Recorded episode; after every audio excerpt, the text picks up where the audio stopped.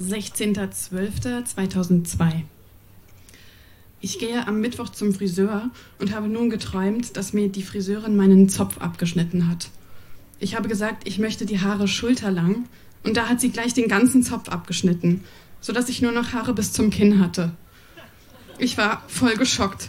Schrecklich. Hoffentlich passiert das nicht in echt. Kommentar von mir. Das sind wahrscheinlich sogenannte Angstträume.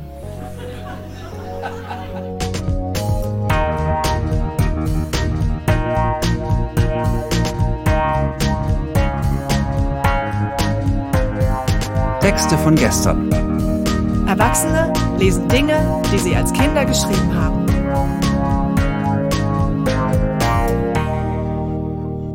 Texte von gestern ist eine Veranstaltungsreihe, bei der ganz normale Leute auf die Bühne kommen und Texte vorlesen, die sie als Kinder, Jugendliche oder junge Erwachsene geschrieben haben. Das können Tagebücher sein, Briefe, Kurzgeschichten, Gedichte, Schulaufsätze, Wunschzettel, Fanfiction oder oder oder. Inhaltlich sind keine Grenzen gesetzt. Texte, die man in dem Moment mit himmelhoch jauchzendem Pathos verfasst hat und die uns heute zeigen, wie wir die Welt damals gesehen haben. Wir erinnern uns, wie es für uns damals war und feiern gemeinsam die Tragödien, Absurditäten und die Kleinigkeiten des Aufwachsens.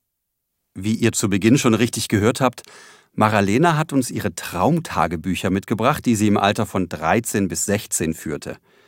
Das, was sie uns jetzt vorliest, hat sie mit etwa 14 geträumt. 22.12.2002. Gleiche Woche. Ich ging durch die schwarz-weißen Straßen mit den schwarz-weißen Menschen mit einem schwarz-weißen Gefühl, der Zeitlupe. Ich wollte wohl was einkaufen für Weihnachten. Und in jedem Geschäft oder wo immer ich auch war, traf ich Lehrer. Meine Güte, im Traum hat mich das total genervt. Als ich dann zum U-Bahnhof ging, saß auf einer Bank Frau B. Als sie mich sah, lachte sie so komisch, dass ich ihre schiefen Zähne sehen konnte. Der Bahnhof war übrigens total alt, so wie im 20. Jahrhundert oder so. Natürlich schwarz-weiß. Frau B winkte mir zu und ich sagte nur zu ihr, wissen Sie, Sie sind schon die fünfte Lehrerin, der ich begegne. Sie, Sie alle, nerven total. Wie wäre es mit etwas Privatsphäre? Dann bin ich weggegangen. Ende. Kommentar von mir. Total komischer Traum und bescheuert. Ich mache hier keine Analyse, weil der Traum einfach zu unsinnig war. Ähm, ich mache für mich aber immer Analyse, weil ich mir dann überlege, in welchem Zusammenhang der Traum mit dem wirklichen Leben steht. Okay, 29. Mai 2002. Wild. Oh je, ich träumte heute Nacht, dass wir einen Panther in der Wohnung hatten aber als Haustier. Es war eigentlich ein Tier, das in Papas Büro eingeschlossen war, weil er nicht die ganze Wohnung verwüsten sollte. Er war neu, er sollte sich eingewöhnen. Ich sollte ihm dann immer etwas zu fressen geben, aber einmal hat er die Absperrung aus Holz plötzlich umgerissen. Er ging jetzt durch die ganze Wohnung. Ich sagte das Mama und Papa. Die sagten, das sei schon in Ordnung. Da war ich dann beruhigt. Aber ich sollte den Panther dann auch wieder zurück ins Büro bringen. Mir war ziemlich mulmig zumute. Wenn man da so einen schwarzen, seidigen Panther vor sich hat, naja, ich glaube, ich habe ihn mit Fleisch unter den Schreibtisch gelockt und er hat sich hingelegt und ließ sich sogar streicheln. Ich wollte weg, aber er hielt mich dann sanft in Anführungszeichen zurück. Und so bin ich da bei ihm eingeschlafen. Von da an hatte ich keine Angst mehr vor Seidenpanther. Kommentar von mir. Ein schöner Traum. Ein lustiger Traum. Ich bin ja dann irgendwann aufgewacht, aber jetzt möchte ich einen Panther als Haustier. Wünsche ich mir zu Weihnachten. Grins. Lol. Ah ja, ich glaube, das ist schon der letzte. Ähm, 1. Mai 2002. Und um mich noch ein bisschen zu distanzieren, lese ich den jetzt mit einer bisschen anderer Stimme. Oh, wow, so ein schöner Traum. Also ich war irgendwie im Urlaub, ich weiß nicht mehr wo. Und dort habe ich einen Typen kennengelernt, der war schon 20 Jahre alt. Erst gab es ja nur so Blickkontakt, aber dann sind wir uns näher gekommen. Das heißt, irgendwann nahm er meine Hand und wir rannten zum Strand. Das war irgendwie schon klar, dass wir ineinander verliebt waren, sodass wir nichts mehr sagen mussten. Ich war allerdings etwas traurig, weil ich nicht wusste, ob das mit uns klappen würde. Ich meine, wegen dem Altersunterschied. Da lagen wir also im Sand und sahen uns an. Er nahm mein Gesicht und sagte, es ist doch egal, ob du erst 13 oder 14 bist. Mir jedenfalls. Und das freute mich und wir redeten über meinen Geburtstag. Der war nämlich schon in ein paar Tagen. Wir unternahmen viel zusammen und er war super lieb zu mir. Also nicht so, dass er immer nur das eine wollte. Nein, er nahm mich immer in den Arm und übte mit mir Küssen. Oh Mann, ey, so richtig küssen. Er war sogar verrückt nach mir, hat er gesagt. Tja, das Bettthema war überhaupt nicht mehr wichtig, zum Glück. Aber küssen. Und später lagen wir auf so Bänken und er sagte, sehen wir uns wieder? Weil die Zeit der Abreise gekommen war. Ich sagte ja und sah ihn herausfordernd an. Er lachte und kitzelte mich ein bisschen durch. Er gab mir dann seine Adresse und wohnte auch in Berlin. Was für ein Glück. Der Name war Vogeltraubenweg, glaube ich. Kommentar von mir? Oh Mann, das ist ja nicht das erste Mal, dass ich von älteren Typen träume. Aber er war wirklich so super toll süß und einfühlsam. Hört sich blöd an, aber es war so. Naja, wenn sowas mal in echt passiert, muss er ja nicht gleich 20 sein. Ähm, vielleicht kommen solche Träume auch davon, dass ich erst letztens ein Buch gelesen habe, wo er 20 war und sie 15. Aber insgeheim glaube ich, dass ich sowas auch erleben möchte. Sowas Aufregendes. Er muss ja nicht unbedingt 20 sein. Ähm, na gut, es hört sich jetzt vielleicht so an, als wäre ich irgendwie süchtig nach Liebe und Jungs oder so. Nein, das ist nicht so. Ähm, alles in Ordnung, nur schwärmen. Und das ist ja wohl erlaubt. Vielen Dank.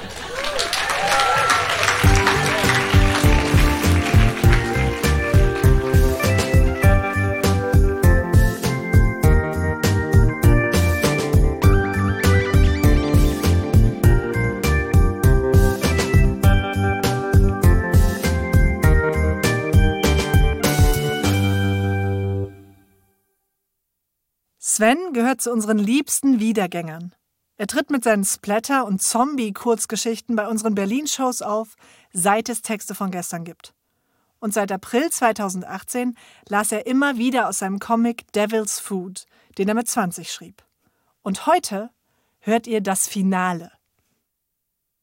Du warst 20. Ähm, du hast wie immer ein kleines Was bisher geschah vorbereitet. Ja. Das, ich frage dich dann nur, äh, müssen wir sonst noch irgendwas wissen? Nein, das ist okay, das Finale. Wenn das jetzt durch ist, habe ich die Geschichte. Finale! wir freuen uns sehr auf ja. Sven von gestern. Achso, es könnte etwas blutig sein. Hm. Ganz neu. Danke, Marco. Was bisher geschah. Eine heimtückische Seuche lässt in einer namenlosen Kleinstadt Teenager und jung Heranwachsende zu marodierenden Bestien werden. Im Sog dieses Verfalls geraten auch drei Freunde, die auf eine verführerische Dame namens Carla treffen. Einer der drei jungen Männer wird bei einem blutigen Ritual geopfert, während Ralf und der namenlose Erzähler sich allmählich körperlich verwandeln und von einem grausamen Blutrausch befallen werden. Ralf mordet sich durch die Innenstadt, bis ihn ein gezielter Kopfschuss aus auslöscht. Ja. Während der Erzähler seine Klassenkameradin Sabrina einführt und mit sie zu sich nach Hause nimmt. Soeben betritt er die Tür. Endlich. Ich hatte sie endlich für mich alleine. Mit gierigen Händen hatte ich sie nackt ausgezogen und auf mein Bett gefesselt. Doch nach mehr war mir nicht zumute. Sie war für eine andere Sache bestimmt. Plötzlich schaltete sich von alleine der Fernseher ein und ich sah die Berge von Leichen. Diese Bilder vermischten sich mit denen aus meinen Träumen. So gewaltige Orgien im alten Sodom und Gomorra, vermischt mit Blut und Tod. Dann erschien das Gesicht von Ralf auf dem Bildschirm und der Kommentator berichtete, dass er sich ähm, um einen der größten Massenmörder aller Zeiten handelte und dass man ihn auch mit den vielen Morden in den letzten Wochen äh, unterstellte. Diese Narren, dachte ich, sollen sie ihn doch an den Pranger stellen. Dann begab ich mich ins Badezimmer, denn mein Körper begann wieder zu jucken und zu brennen. Ich zerriss mein T-Shirt und betrachtete meinen Oberkörper im Spiegel. Der rote Fleck hatte sich weiter ausgebreitet und hatte irgendwie die Ähnlichkeit mit einem Teufelskopf. An den Armen hatten sich schwarze, faulende Flecken gebildet. Das waren keine gewöhnlichen Male, sondern verfaulte Haut. Einige dieser Stellen stießen übelriechende Sekrete ab. Das Schließen an der Wohnungstür holte mich wieder in die Realität zurück. Jemand kam und hatte den Wunsch, mich zu töten. Mein Alter, stockbesoffen, kam mit gezogener Waffe in die düstere Wohnung. Ich spähte vorsichtig aus dem Badezimmer und musste feststellen, dass mein Alter Angst hatte. Anscheinend ähm, hatte er äh, in seiner, unseren Kneipe auf dem Bildschirm verfolgt, was passiert war. Und nun gedacht, er müsse es mir auch nun heimzahlen. Mit einem Satz war ich plötzlich bei ihm, schlug ihm die Waffe aus der Hand und in mir wurde ein eine unbändige Kraft freigesetzt. Ich warf ihn gegen die Wand, aber ich ließ ihm keine Zeit zum Ausruhen. Ich packte ihn am Hals und schmiss diesen versoffenen Sack einfach aus dem Fenster.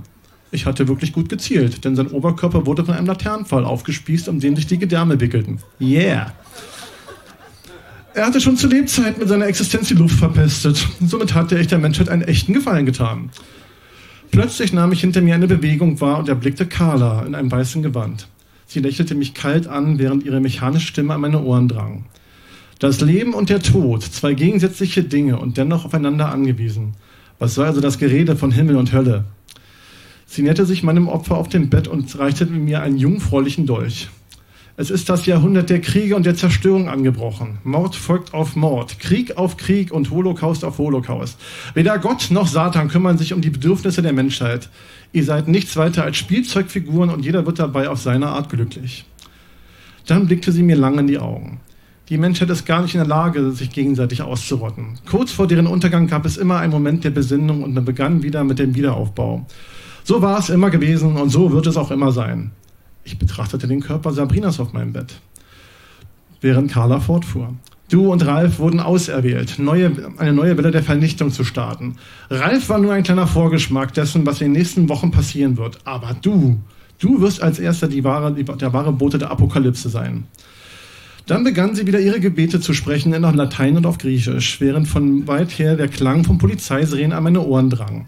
Wahrscheinlich hatte jemand den Tod meines Alten mitbekommen und es würde nur noch Minuten dauern, bis die Bullen hier oben rumnerven würden. So schlitzte ich Sabrina auf und aß ihr jungfräuliches Herz auf. Ich spürte weitere Veränderungen an meinem Körper. Fleisch und Muskeln schälten sich von meinen Knochen und Sabrina starb grausam unter meinen Händen. Und schon hörte ich draußen auf dem Flur die Bullen gegen die Wohnungstür hämmern. Oh Mann, es war gut. Nun habe ich alles entscheidenden Schritt vollzogen und mich der kristallklaren Weisheit der vollkommenen Schwärze hingegeben.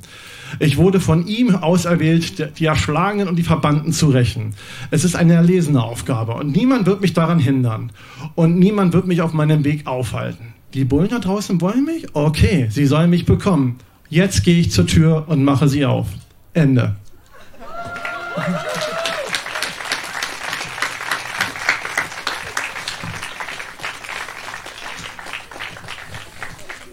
Zwei Anmerkungen. Du ja. weißt, ich zähle immer Tote. Ich weiß. Du hast mir mein Spiel kaputt gemacht, indem du am Anfang zitiert hast in den Nachrichten Berge von Leichen. Wie ja. soll ich die zählen? Es sind zwei weitere Menschen gestorben. Das ja. war schön. Vielen Dank dafür. Und es sind sehr viel weniger als sonst. Ähm, die Geschichte ist zu Ende. Ja. Ich kann mir aber überhaupt nicht vorstellen, dass Texte von gestern in Berlin ohne dich stattfinden. Womit kommst du das nächste Mal? Ich mache mit Stonewall weiter. Ich habe das Achtelfinale schon ausgedruckt und werde mich dann anmelden, werden dann in vier Sitzungen abgelesen werden. Ist Stonewall das mit den Rugby-Spielern?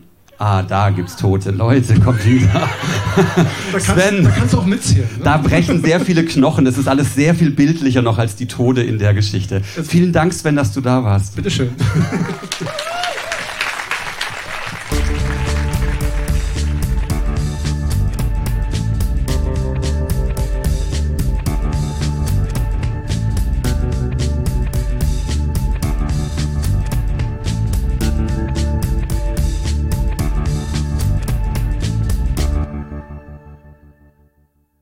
Nele hat als Teenager Tagebuch geschrieben.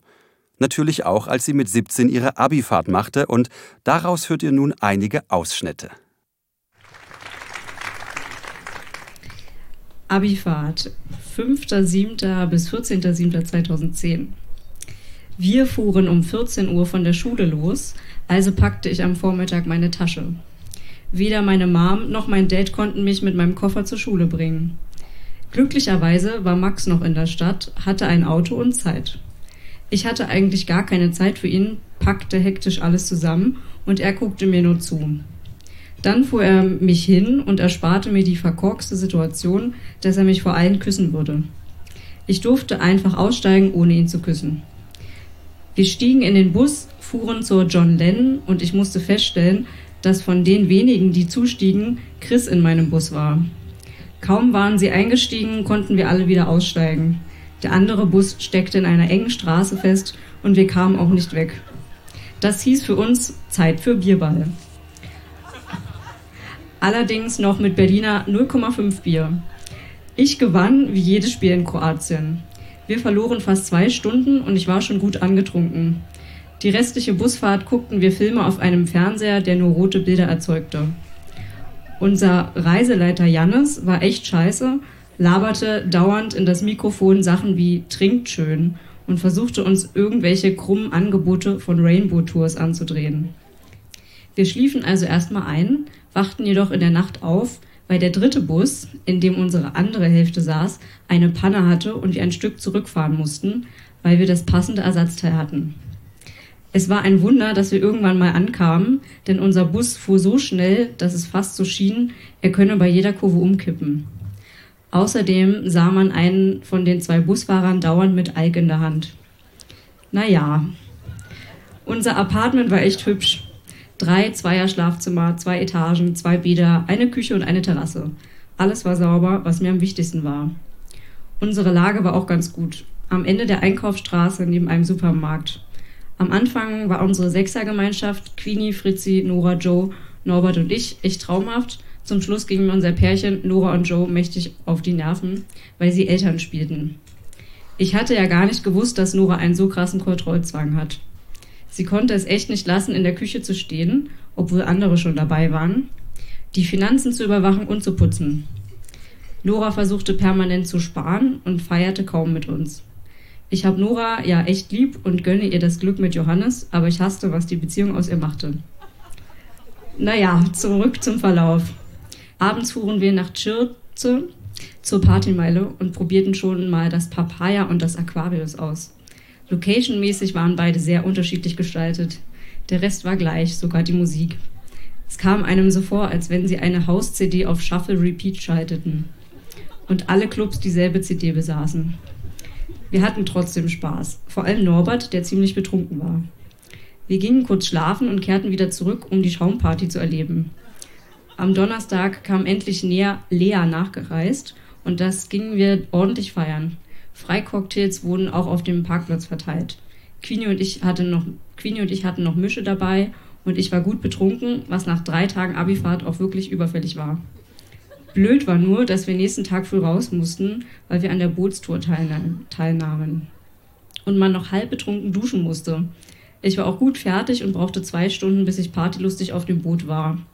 Ich aß Pommes und schon ging es mir gut. Wir legten uns alle aufs Sonnendeck und grillten. Das war so geil, auf diesem Deck zu sitzen, übers einsame Meer zu fahren. Das Meer war klar, überall waren Berge und auf dem Boot lagen nur heiße junge Mädels im Bikini. Partymusik war laut aufgedreht. Es gab Freischnaps und Wein sowie frisches Hühnchen und frischen Fisch vom Grill. So mussten sich also die Playmates von Hugh Hefner fühlen.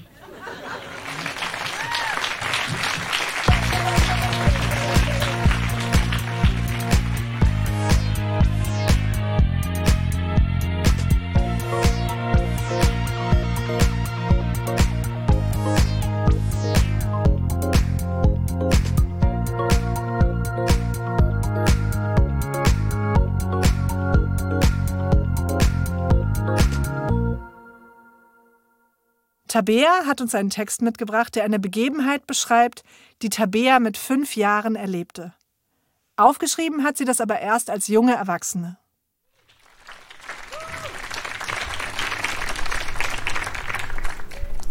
Der Text heißt Die Klammer. Alles passiert irgendwann im Leben zum ersten Mal. Das erste Mal im strömenden Regen nach Hause gehen, das erste Mal einen Handschuh verlieren, das erste Mal in einem fremden Bett aufwachen und das erste Mal ein Wort aus einer fremden Sprache hören. Das erste Fremdwort, das mir begegnete, stammte aus dem Mittelpersischen. Aber von seiner Herkunft wusste ich bei unserem ersten Aufeinandertreffen noch nichts. Ich muss damals etwa fünf Jahre alt gewesen sein und das Wort etwa tausendmal älter. Es war ein ganz gewöhnlicher Samstagvormittag. Ich spielte irgendetwas auf dem Fußboden, als meine Mutter zu mir sagte, sie müsse noch mal kurz zum Kiosk an der Ecke und eine Zeitung von heute kaufen. sie wäre gleich wieder zurück. Ich solle mir keine Sorgen machen. Aber da hörte ich schon nicht mehr zu. Kiosk, dachte ich. Noch nie gehört, dachte ich. Schönes Wort. Endet genauso, wie es anfängt. So wie alle Lieblingslieder von mir. Wobei man das K hinten nicht so deutlich hört wie vorne. Vielleicht, überlegte ich, haben in Wirklichkeit alle Wörter am Ende ein K, das man kaum hört. Und das war mir bisher bloß nicht aufgefallen. Ich probierte es gleich mal aus und sagte laut in die leere Wohnung hinein: Löffelk, Stuhlk, Fensterk, Wand, Tischk, Kartoffelbreik, Sofak, Tabeak. Ja, das gefiel mir. Und wenn nun alle Wörter nicht nur hinten, sondern auch vorne ein solches K hätten, wie eine Klammer, die die Buchstabenansammlungen von links und rechts stützt und verhindert, dass sie wild durcheinander purzeln? Quurst, Kapfelk, Klampek, Kregalk, rief ich und lachte laut. Was ist denn mit dir los? fragte meine Mutter, die gerade in diesem Moment mit einer Zeitung unterm Arm zur Tür hereinkam. Von der Stimmigkeit meiner Theorie inzwischen restlos überzeugt, hielt ich ihr in den nachfolgenden fünf Minuten einen Vortrag über die sogenannte K-Klammer, die alle Hauptwörter dieser Welt vorne und hinten stützt. Meine Mutter machte ein besorgtes Gesicht und fasste erst mir und dann sich an die Stirn. Fieber hast du keines, murmelte sie nachdenklich. Das heißt Quieback, verbesserte ich sie. Wie bei Kiosk, wo du gerade herkommst. Ich weiß nicht mehr, wann ich aufhörte, an meine K-Klammer-Theorie zu glauben. Irgendwann geriet sie schlicht und einfach in Vergessenheit. Dort blieb sie so lange, bis ich in einem Kreuzworträtsel mit der Frage nach einem Wasserfahrzeug konfrontiert wurde. Fünf Buchstaben, vorne ein K und hinten ein K. Kajak! schrie ich voller Freude darüber, dass ich die richtige Lösung wusste, die obendrein noch in die höchst seltene Kategorie der Palindrome gehörte. Jener Buchstabenverbindungen also, die von rechts und links gelesen jeweils dasselbe ergeben. Aber das war nicht der einzige Grund für meinen Jubel. Auch die langsam zurückkehrende Erinnerung an jenen Samstagvormittag trug ihren Teil dazu bei. Klack, klack, machte mein Kugelschreiber, als ich ihm zum Zwecke der Inbetriebnahme sanft auf sein Hinterteil drückte. Ganz so, als wolle er bestätigen, an deiner K-Klammer-Theorie von damals, Tabea, ist durchaus etwas dran. Vielen Dank.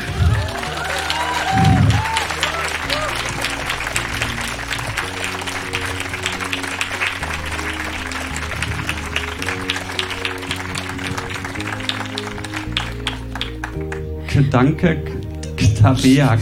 Vielen ja. Dank, dass du da warst. Ja, danke auch. Das war die 47. Episode von Texte von gestern. Wir können nicht versprechen, wann die nächste Folge kommt, aber wir versprechen, dass sie kommt. Unsere nächste Live-Show findet am 22. Juli in Berlin auf der Insel der Jugend statt. Alle Infos zu unseren Veranstaltungen findet ihr auf unserer Facebook-Seite oder auf textevongestern.de. Dort könnt ihr euch auch zum Vorlesen anmelden. Wir freuen uns auch über euer Feedback. Liked unsere Facebook-Seite, bewertet den Podcast in der App eures Vertrauens, schreibt uns Mails oder Nachrichten und erzählt euren Freunden von uns. Ermöglicht wird dieser Podcast von der Lauscher Lounge. Die Lauscher Lounge ist ein Hörspielverlag, ein Podcast-Label und in normalen Zeiten auch ein Veranstalter von Live-Hörspielen und Lesungen. Wenn ihr die Lauscher Lounge unterstützen wollt, könnt ihr euch im Webshop ein paar schöne Hörspiele, Hörbücher oder Gutscheine oder einen unserer tollen Kassetten-Jutebeutel kaufen. Oder einfach eine ermunternde Mail schreiben. Auf lauscherlounge.de findet ihr alles, was ihr dazu braucht. Produziert wurde dieser Podcast vom Lauscher Lounge Podcast Team im Hörspielstudio Kreuzberg. Die Musik ist von Tillmann Erhorn und das Artwork von Laura Trump vom Studio Schönlaut. Für die Veranstaltung und die Kommunikation sind Annabel Rühlemann, Katharina Kokinos und Hanna Nickel verantwortlich. Die Moderatoren sind Marco Ammer und Johanna Steiner. Wir danken unserem großartigen Publikum und allen, die sich mit ihrem Text von gestern auf unsere Bühne getraut haben. Na dann, bis zum nächsten Mal.